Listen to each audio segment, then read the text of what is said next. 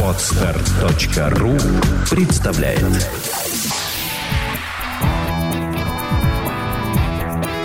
Александра и Андрей Капецки в лучшем психологическом подкасте «Психология, мифы и реальность».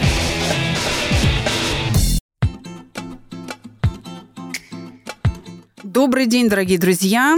С вами снова Александра Капецкая. И я очень рада, что вам интересны сложные темы, а не только анекдоты, байки, скандалы, интриги, расследования. Вы соскучились по смыслам, по понятиям, по тонкой огранке этих смыслов и понятий. Вы соскучились почему-то очень важному. Иначе чем объяснить такой интерес – к выпуску, который назывался «О человечности».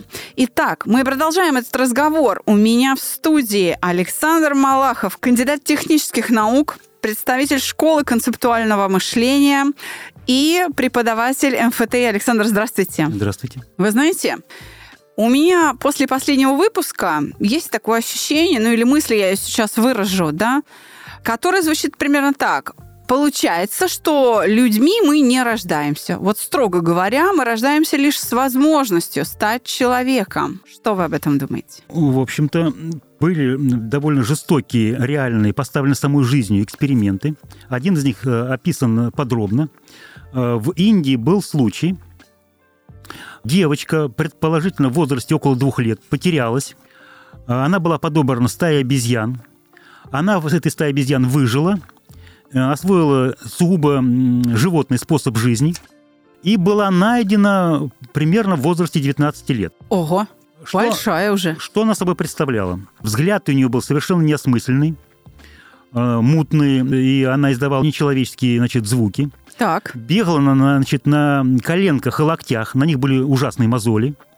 Она была включена в стаи, стаи в свой состав, принимала участие в загоне дичи – и довольно успешно общалась по этому поводу с остальными членами стаи. Конечно, были наивные попытки взять эту девушку уже, так сказать, в 19 лет в человеческое общество и попробовать воспитать ее сугубо человеческим образом. Ну, то есть, чтобы была не животное, а человеческая речь, да, человеческие да, да, желания, да, да, да. знания, которые может человек да, потреблять. Да, да, да. Значит, так. Ничего из этого не получилось. По-видимому, были упущены и время, и какие-то возможности, и, может быть, какие-то более сложные моменты, которых мы не понимаем. О чем идет речь? Да, из животной стаи э, вышли наши предки, вышли и не вернулись. Но они выходили, и этот момент очень принципиальный, выходили коллективно. Как классики, классики, философы проводят этот водораздел достаточно определенно и жестко между животным миром и человеческим миром. Приведу цитату, которую очень любит приводить из Маркса. Он говорит – как бы ни были совершенны постройки у термитов и у пчел, э, между э, их активностью строительной и деятельностью э, человека существует бездна. Потому что в уме человека до того, как он что-нибудь сделает, уже выстроен полный проект этой постройки. Человек удваивает реальность и это удвоение является, конечно, умственным, психическим. Э, его нельзя руками потрогать и рассмотреть, как э, тот стол, который потом человек сделает. Но до изготовления стола у человека есть полный проект того стола, который потом будет реализован, как говорят, в металле. А у пчел этого нет?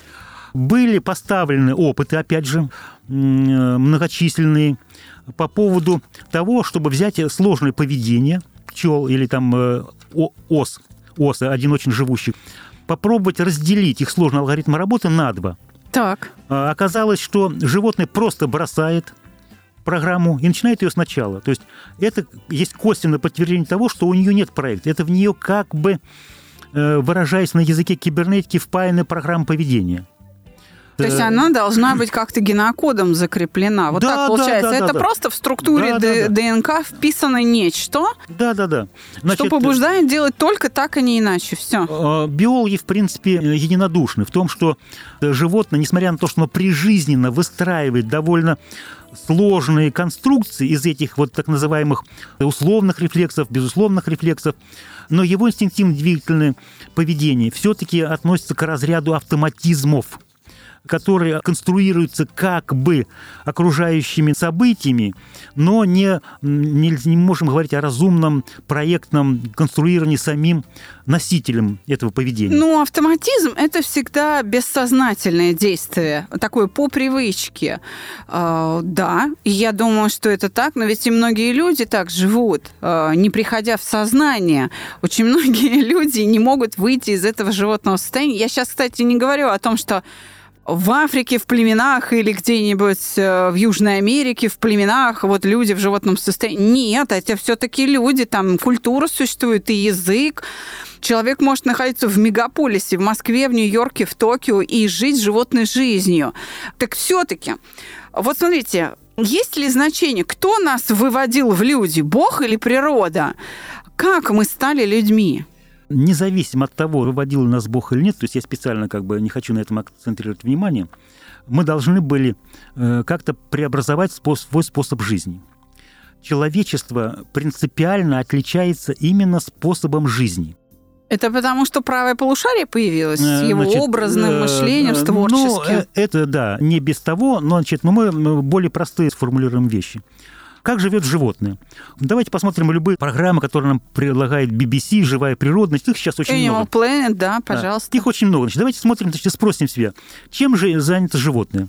Животное занято двумя вещами. Первое – догнать еду, и второе – убежать, чтобы не стать самому едой.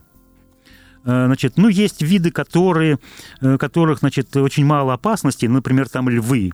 Ну и львы, что делают львы? Они... Спят. Кошки да. по 18 часов в день Да, 19, 19 часов спят, один час охотятся, 4 часа едят примерно, да?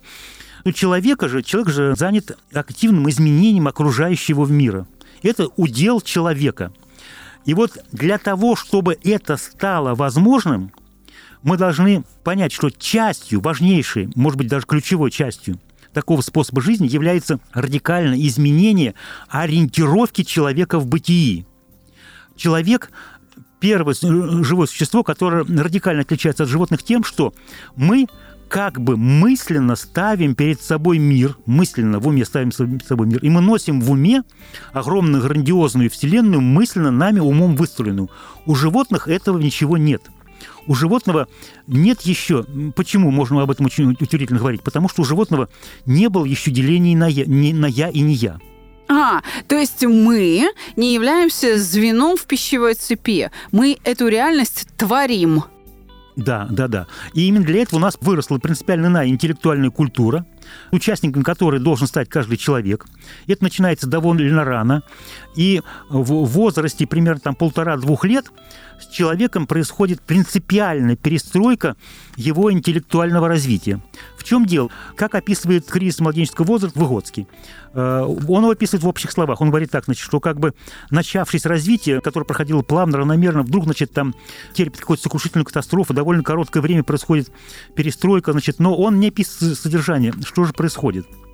А происходит э, очень интересная вещь животное не делит мир на я и не я. Вы вдумайтесь смысл. Нам, мы настолько привыкли видеть, что стол перед нами стоит. Я да. телесно отдельно, а тем более мыслями я отдельно от стола. Значит, перед нами целый мир, набитый объектами, которые мне предстоят. Вот слово «представлять» это значит ставить перед собой. Не зажмурю глаза воображать, а даже когда мы открытыми глазами смотрим, то мы как бы представляем, мы мысленно ставим перед собой и находим там, где мы находим, глазами, руками и так далее.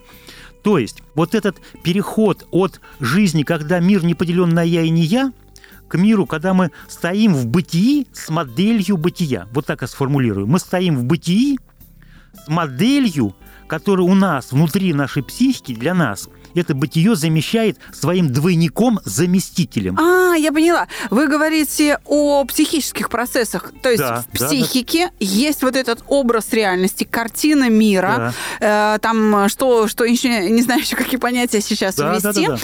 которые повторяют реальный мир. Да, да, ровно это хотел сказать.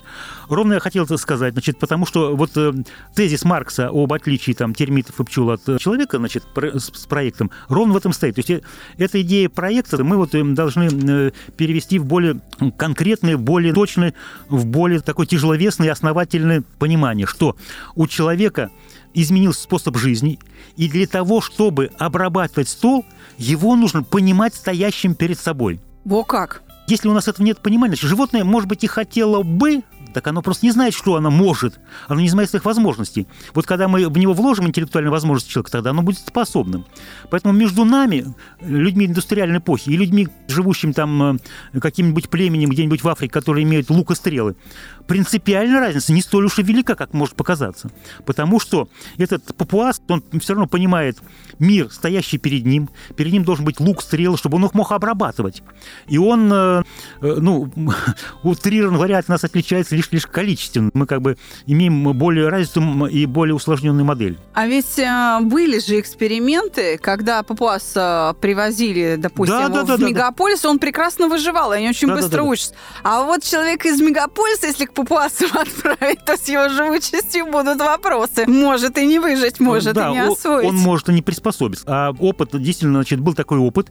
Англичанка, ученый, этнолог, вывезл девочку, значит, из э, Тихоокеанского архипелага, буквально вырвал ее из семьи, и эта девочка потом стала ученым ученым, значит, английским ученым, хотя чистое происхождение из Полинезии. И это правда. То есть это подчеркивает о том, что для расовой неприязни могут быть какие-то такие бытовые, незначительные поводы, но фундаментальных, фундаментальных, так сказать, таких э, антропологических причин для э, расового развлечения не существует. То Это есть, большое, есть... большое, очень важное имеет значение для правильной формулировки подлинного гуманизма. Люди все-таки равны. Э, я бы сказал так, что имеет место интеллектуальное всеединство человека. И платформа для этого интеллектуального всеединства человека является первой моделью, то, что я называю первой моделью бытия. Так что это за первая модель бытия? Вот а, а мне, непросвещенному человеку, mm-hmm. я, я, например, не стесняюсь сказать о своем невежестве, что я что-то не знаю, а в чем-то я не сведуща. Объясните, что это за способ бытия такой, который позволил нам выделиться из животного мира? Что это за первая модель бытия? Первая модель бытия – это такое название просто. Так мы, мы так просто назвали. В нашей научной школе это было выявлено. Мы долго думали, как это назвать. Мы назвали первой моделью бытия и по логике, она первая модель, и по логике развития, и по сложности, значит, ну и первый просто по истории. Так. Мы исповедуем исторический подход к развитию и интеллектуальной культуры человечества. То есть человечество не начинает свое развитие интеллектуальное с нуля и заново.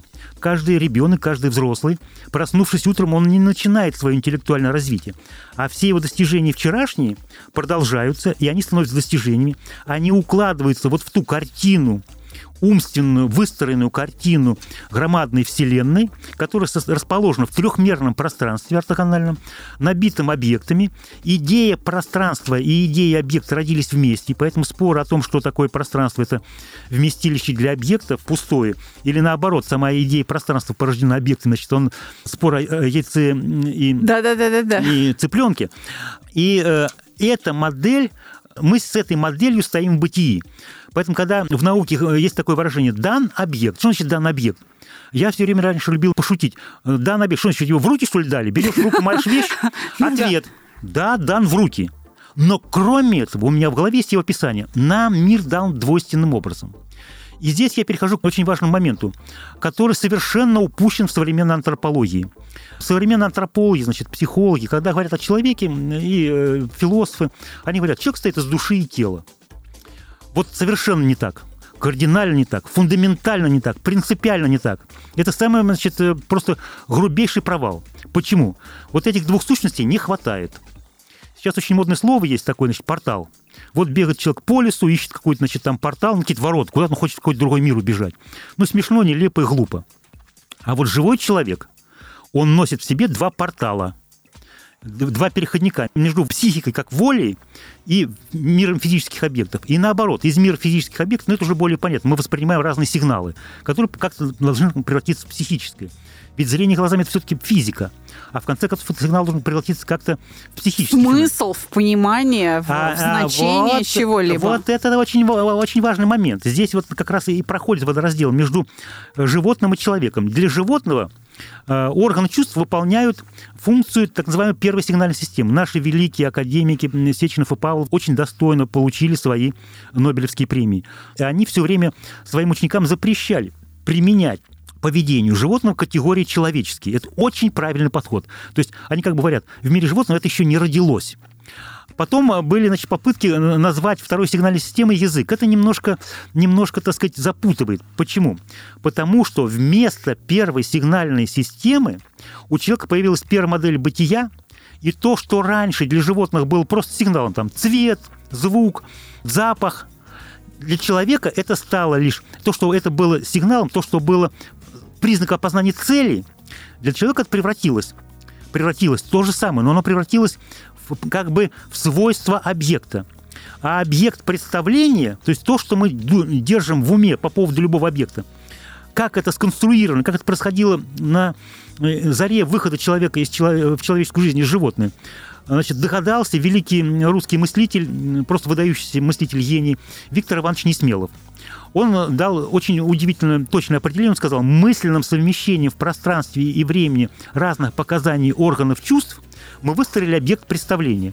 То есть я держу в руках стол, а в руках, а, в руках держу стол, а в голове у меня совмещены цвет, гладкость, холодность, значит, там еще вес, что-то. температура, ну, вес, да. температура, да-да. Значит, э, и это как бы совмещено в пространстве и времени, и тем самым этому столу придано внешнее бытие. То есть первая модель бытия – это, грубо говоря, очень простая вещь. Это э, физическая картина мира. Физическая mm-hmm. картина мира. Значит, э, физическая картина мира э, значит, который мы все время держим в голове и который мы все время продолжаем наращивать, расширять, дополнять. Значит, я сразу же хочу сказать, что она и есть первая модель бытия. Почему она не полна? А там нет ни одной психики. Там нет ни одной психики. Куда их мы? Мы их как-то приурочиваем к моей телесности. Конечно, мы говорим, вон пошел двуногий, значит, у него должна быть психика. Но она психика где? Он, он ее в авоське несет, значит, или она в ней внутри спряталась, значит, там за зрачками глаз. И вообще, как его психика работает с его физикой? Как она работает? Значит, вот я возвращаюсь к этим двум переходникам. Значит, э, мы вынуждены были в наших значит, научных исследованиях дополнить ущербную антропологию, э, которая останавливается – и говорит, есть психика, есть физика. А дальше начинается борьба материалистов с идеалистами, которые хотят да, да, да, одно хотят вывести через другое. А не нужно выводить. Для нас, для нас это не требуется. Мы говорим, вот в культуре есть развлечения, развлечения есть, значит, э, и они друг на друга не сводимы, не сводимы. Но в реальной жизни как-то реализуется их? Реализуется как? А я живу, и, значит, э, во мне работают два портала. Они все время во мне работают. Я свой замысел беру и ввожу в жизнь. Значит, мне попало значит, в руки книжка одна американка, значит, сознание и реальность. Я долго не мог понять, о чем она написана большими статьями. Каждая статья ссылки там по, по две страницы. Очень наукообразно. Потом вдруг меня осенило. А, это очень напоминает, знаете, вот на рубеже 19-20 века у просвещенной петербургской и московской публики были модны сеансы столоверчения, когда человек силой мысли крутил столом или силой мысли двигал стакан. На что я сразу хочу ехидно сказать. Вы знаете, мысль предназначена не для этого. Стаканы удобно двигать руками. Более того, все люди все время руками только и делают, что стаканы двигают и гайки крутят. Значит, и, и на этом вся человеческая культура держится. А что делать и как делать? Вот это задача мысли, значит. А мысли отдает команду рукам манипуляторам. И второе отличие фундаментальное. Мы ставим перед бытием, перед Вселенной с интеллектуальным заместителем, двойником этого бытия. И для того, чтобы мы могли в нем действовать, человек овладел руками. Вот человек руками владеет принципиально не так, как живот. Как же это стало возможно? Мы, будучи животными, превратились в людей. То есть мы какой-то материал. Да, да. глина, тесто, я да, не да, знаю. Да, да, да, Что-то мы какая-то биомасса. Что с этим материалом произошло, чтобы мы вот э, выродились в людей? Что за мутация? Я не знаю, как нет, спросить. Нет, нет, нет, я ваш вопрос понял, и ответ на него совсем не такой это превращение происходит прижизненно, во-первых. И человек по... Вот тот опыт с девушкой, про который я рассказывал в Индии, он не гарантирует автоматически, что человек порождает себе первую модель бытия и овладевает руками. Про первую модель бытия я рассказал, теперь я расскажу, что такое овладение руками. Человек принципиально отличается от животного тем, что животное своей телесностью не владеет. Двигательная активность с животным случается как природное явление, как снег и дождь как это описано? Это всеми серьезными людьми давно описано. На языке э, условно, безусловно, значит, рефлексов, инстинктивно-двигательного поведения и так далее. Значит, что происходит? Для животного извне приходит сигнал, и вот этот портал, о котором я говорил, он у животного работает очень просто. Это первая сигнальная система. Сигнал запускает, и копыта сами побежали. Не животное там решило, репу почесал, значит, подумал и построил траекторию движения. Всего этого нет. Это человеческие значит, штучки. А у животного побежали сами копыта. Значит, они сами знают, как бегать. Это называется инстинкты. Они врожденные. А, это э, мы сейчас подходим к разговору о том, что Павлов открыл вторую сигнальную систему. Нет, нет, нет, нет, значит, нет. Значит, была попытка называть язык второй сигнальной системы. Я когда-нибудь об этом расскажу, что это не очень э, удачная аналогия. Происходит следующее. Ребенок маленький, овладевает своей телесной двигательной активностью. Тот материал, который нам достался от природы, да, он очень общий со всеми животными. Очень много, и не нужно его, так сказать, там принижать. Но он построен на автоматизмах. А человек строит произвольные движения. И чтобы строить эти произвольные движения, ему и нужна эта первая модель бытия. То есть я вижу мир, наполненный объектами, я хочу передвинуть объект. Я среди этих объектов вижу мою руку как объект, как объект но он не равен с этим объектом, он их сильно превосходит, потому что он напрямую подчиняется моей воле, этот объект, и я этим объектом манипулирую всеми остальными объектами. Мы так это и делаем. И человек выстраивает движение не, не как автоматизмы, а движение в координатах от одного объекта до другого. Это называется танцевать от печки. Человек танцует от печки. Он э, берет начало координат, нужен стакан подвинут на край стола. Он выстраивает эти все мысленные конструкции, и тогда рука начинает строить движения, которые вначале очень трудно получаются. То есть мы сейчас говорим об актах мышления, о некоторой операциональности мышления, которая обеспечивает мне вот то, что мы сейчас обсуждаем. Можно ли тогда назвать второй сигнальной системой мысли, образы, мысли человека, его мышление? А то, вы знаете, я сейчас вас слушаю и думаю, а мышление, оно, наверное, с нами как снег и дождь происходит. Мы, мы им не управляем. Да. Ну или только в какой-то очень части, в отдельной, в какой-то маленькой. Мышлением мы не овладели мышлением мы не овладели. Мы овладели телесно-двигательной активностью. Что означает... Вот есть... То есть мы поем и пляшем пока что. А, да. Делаем, делаем и конструируем любые пляски и, значит, и главные обработки природы у психологов, педагогов в самом значит, там, детском садовском возрасте есть понятие развития тонкой моторики. И они близки к идее, только они не ухватывают. Дело там не в тонкости движения, не в мелкости движений, а в том, что они построены принципиально иной ориентировки. Вот тот портал между внешним входящим в нас сигнал, сигналом извне, они у человека подвергаются принципиальной переработки. Они не выполняют функцию спускового крючка и побежали копыта. А они, значит, у нас достраивают нашу картину, наши ориентировки. Мы стоим с моделью бытия. И мы в ней понимаем мир по-другому, мы в ней строим наши проекты активности, и мы своей двигательной телесной активностью полностью овладели. Мы выстраиваем произвольно любые нам нужные движения. Так у нас есть еще одна вещь между движением и мной – Вопрос «зачем?» Может быть, в нем ответ? Ну, то есть у животного нет вопроса «зачем?» Я бы так а. сказала. Между ним и реальностью все понятно. То есть оно просто вот протекает насквозь, и все. Причем у меня такое ощущение, вот я сейчас вас слушаю, как будто бы у животного этот портал односторонний. Нет, порталы двухсторонние, и они не изучены, как они работают, но понятно, что они работают примитивно. Так. А у человека, значит, порталы перестроились. То есть так. порталы перестроились, перестроилась двигательная активность, и задачи целеполагания у человека, они тоже не изучены, они тоже принципиально перестроились. Это тоже сложная жизнь. Я специально рассказываю какие-то вещи по очереди, как вот рассказываю про интеллектуальную часть, не привлекая эмоциональную. Но задачи мы решаем, на самом деле, не одним умом, а с присутствием искусственного интеллекта. Все наши волевые акты формируются прежде всего в эмоциональной сфере, а в неинтеллектуальной. Хотя, конечно же, интеллект обслуживает различительными, описательными, объяснительными схемами эти процессы.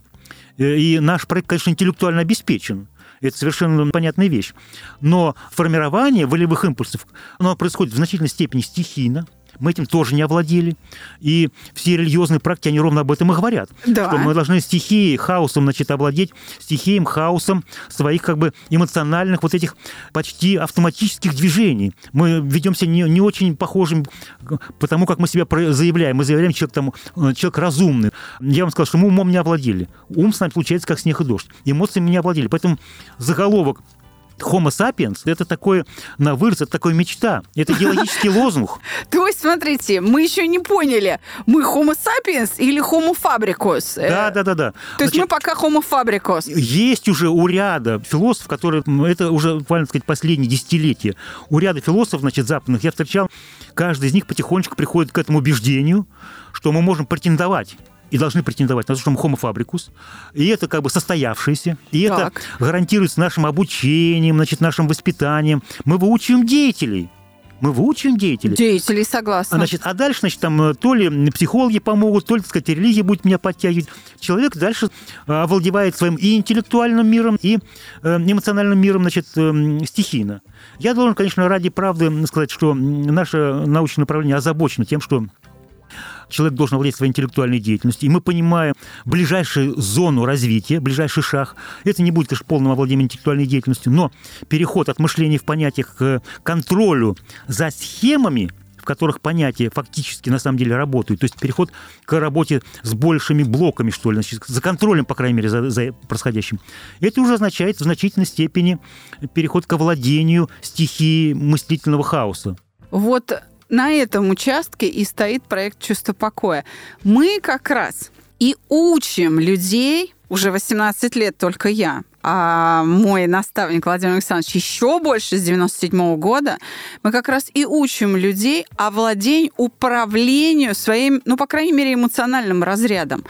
Мы разработали а, способ, который позволяет человеку управлять ходом мысли – это уже не стихийный процесс. Я, пройдя обучение саногенному мышлению, я теперь решаю, переживать мне или нет, сколько, с какой амплитудой. Я могу разложить на составляющие компоненты и абсолютно осознанно заменить их, приближая себя к большей внутренней гармонии, сокращая разрыв между вот этим внутренним моим состоянием и внешней реальностью, потому что они же отличаются. Смотрите, что писал родоначальник нашей школы Юрий Михайлович Орлов, когда а, создавал труд свой научный основные умственные операции. Он э, говорил о том, что информация – это не что-то, содержащееся в пространстве, это результат работы моего ума. И приводит пример. Сосулька висит. Взрослый человек подойдет, посмотрит, угу, а там полтора метра сосулька, и там множественные, там справа-слева еще языки примерная масса там килограмм 70, это опасность. Он придает значение, это опасность. Он предупредит домашних, переставит машину. А если подойдет ребенок, ой, смотри, блестит, красота какая, да с нее еще и капает, он еще позовет друзей, и он придаст этому значение совершенно другое. И будет с любопытством рассматривать, не понимая, что он действительно находится в опасности. То есть информационная деятельность у них будет разная, и подтверждение этому по-разному присвоенное значение одному и тому же объекту реальности. Причем в одно и то же время существующему. Вот такая история. И, собственно, вот на том, как присваивать значение, как управлять процессом присвоения значения, и стоит проект «Чувство покоя» и наши технологии, которыми мы на уроках пользуемся. Я очень хочу надеяться, что мы какую-то пользу человечеству несем в переходе из Homo fabricus в Homo sapiens. Да, конечно, конечно. Вы рассказали в одну сторону, и это очень важная замечательная совершенно вещь. Но ведь э, нужно понимать, что и интеллектуальная деятельность без эмоционального переживания не существует. Конечно. И вот э, то эмоциональное переживание, которое, значит, связано с интеллектуальной деятельностью, ну, конечно, не нужно угошать, а нужно, значит, ему радоваться и не бояться его, потому что пока с нами случается интеллектуальная деятельность хаотически, эти эмоциональные переживания нужны, и они, проснувшись утром, значит, разряжаются каким-то разрешением. Вот пока такая ситуация. Так наоборот, мы же, когда говорим на курсах о работе с эмоциями, мы говорим не о том, что вы выйдете отсюда бесчувственными, мы вам все эмоции угасим. Нет, эмоция – это часть биологической жизни человека. И нельзя устранить эмоцию нашими методами или какими-то другими как биологическое явление в жизни человека, внутри организма. Это сделать нельзя. Мы лишь учим тому, как этим управлять. Э, вы как обижались, вы так и будете обижаться. Вы как боялись, так и будете бояться. У вас эти чувства будут возникать. Но в результате обучения у нас вы будете это делать по-другому. Как вы говорите, произойдет э, превращение. Шаг И, да, развития, произойдет конечно. шаг развития, и часть вашей натуры из Homo fabricus перейдет в Homo sapiens во всяком случае во взаимоотношениях с переживаниями. Не во всей интеллектуальной деятельности, а только в сфере эмоций.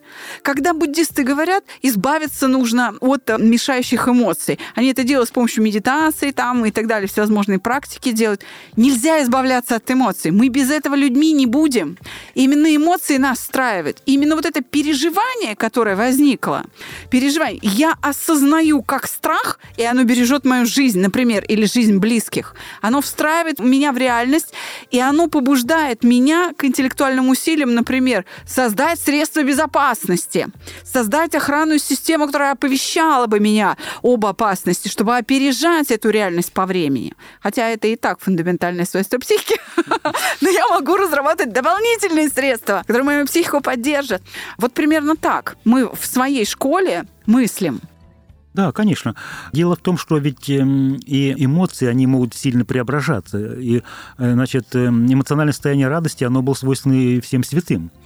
Там э, радость такая уже более человечная, более, так сказать, очищенная. Радоваться за другого, радоваться его успехам, э, радоваться там, значит, что в Божьем мире все хорошо. Хвосты наши биологические, да, они становятся атовизмами, и человек разумный, его разум в том и заключается, чтобы как-то э, активно участвовать в процессе своего собственного развития. Оно не завершенно, оно значит, э, не завершено ни в онтогенезе, ни в филогенезе. И э, то, что я рассказываю, можно как бы даже интерпретировать, что весьма начальной стадии. То есть животным повезло. Им вот генетически дано, они там как-то живут, развиваются. А, А вот человек, промысел Божий, должен реализовывать своими силами, а не Э, потому, что в ДНК заложено. Так я понимаю. Да, в э, самом вульгарном, самом примитивном, упрощенном варианте можно сказать так, что э, я понимаю также замысел Божий, что трудности замысла Божия. Бог задумал ведь создать свободное существо. Мы так устали от этой либеральной болтовни про свободу, которую свободу ищет, значит, не пойми в чем, значит, не пойми где и не пойми как. Корень свободы в том, в несозданности. Нужно создать. А создать э, свободный может только, не может быть создан только усилиями извне. Только усилиями извне может быть создан будильник. Там будет одна стрелка проворачиваться по отношению к другой в 12 раз реже. Потому что там на шестеренке, Да. значит, зубцов в 12 раз меньше. Так. Но это воля создателя так и будет крутиться, так и никогда ничего не изменится. А Бог, значит, замыслил создать свободное существо, которое будет сотворцом, ко- которого его, его Бог будет по-настоящему радовать, потому что оно в чем-то будет, значит, ему подобным. Способности к творческой перестройке. Не только там э, гор э, руды и а, пустых отвалов, но и прежде всего собственного психического устройства. Например, в э, христианской православной культурной традиции человек признается за сотворца с Богом вместе. Он там кается, значит, он там исповедуется, он, значит, про- просит прощения и помощи, но Бог от него ждет, что и он активное существо, участник. Поэтому говорить, что животным повезло, да, я думаю, что вот... вы А им спросите- думать не надо. вот, вот, вот, вот. Вы спросите любого человека, хотел бы он в более простую жизнь? Он начнет мяться, мямлить, и в конце концов сам себе, наверное, признается, что там проще, но не хочу уже. На этой хорошей ноте мы э, перед Новым годом поздравляем с наступающими праздниками вас, дорогие слушатели. Это я, Александра Капецкая, и э, мой дорогой гость, драгоценный гость, любимый Александр Малахов, кандидат технических наук, преподаватель МФТИ, представитель школы концептуального мышления. Дорогие друзья, пишите нам вопросы. Мы будем вместе с вами в эфире подкаста «Психология, мифы и реальность» отделять человеческое от животного, этику от интеллекта и обсуждать проблемы целостности или раздельности психики и будем помогать коллегам по цеху. Я знаю, меня слушают психологи, профессионалы. Я буду находить для вас экспертов, уважаемые коллеги, для того, чтобы мы все вместе думали над теми проблемами, которые существуют у нас в отрасли, и искать решения, и находить эти решения. Все-таки без какого-то внешнего опыления – без помощи крепкого плеча других методик психология дальше не двинется. Мы не выйдем из того системного кризиса, в котором мы находимся уже, наверное, лет 70. вся мировая наука психология. Я сейчас об этом говорю. И я хочу поблагодарить, Александр Иванович, спасибо большое, что вы с нами. Спасибо за внимание и терпение. Да. Пообещайте мне, что вы придете еще. Конечно. Спасибо большое, дорогие друзья. С наступающим. Всего доброго, с Новым годом.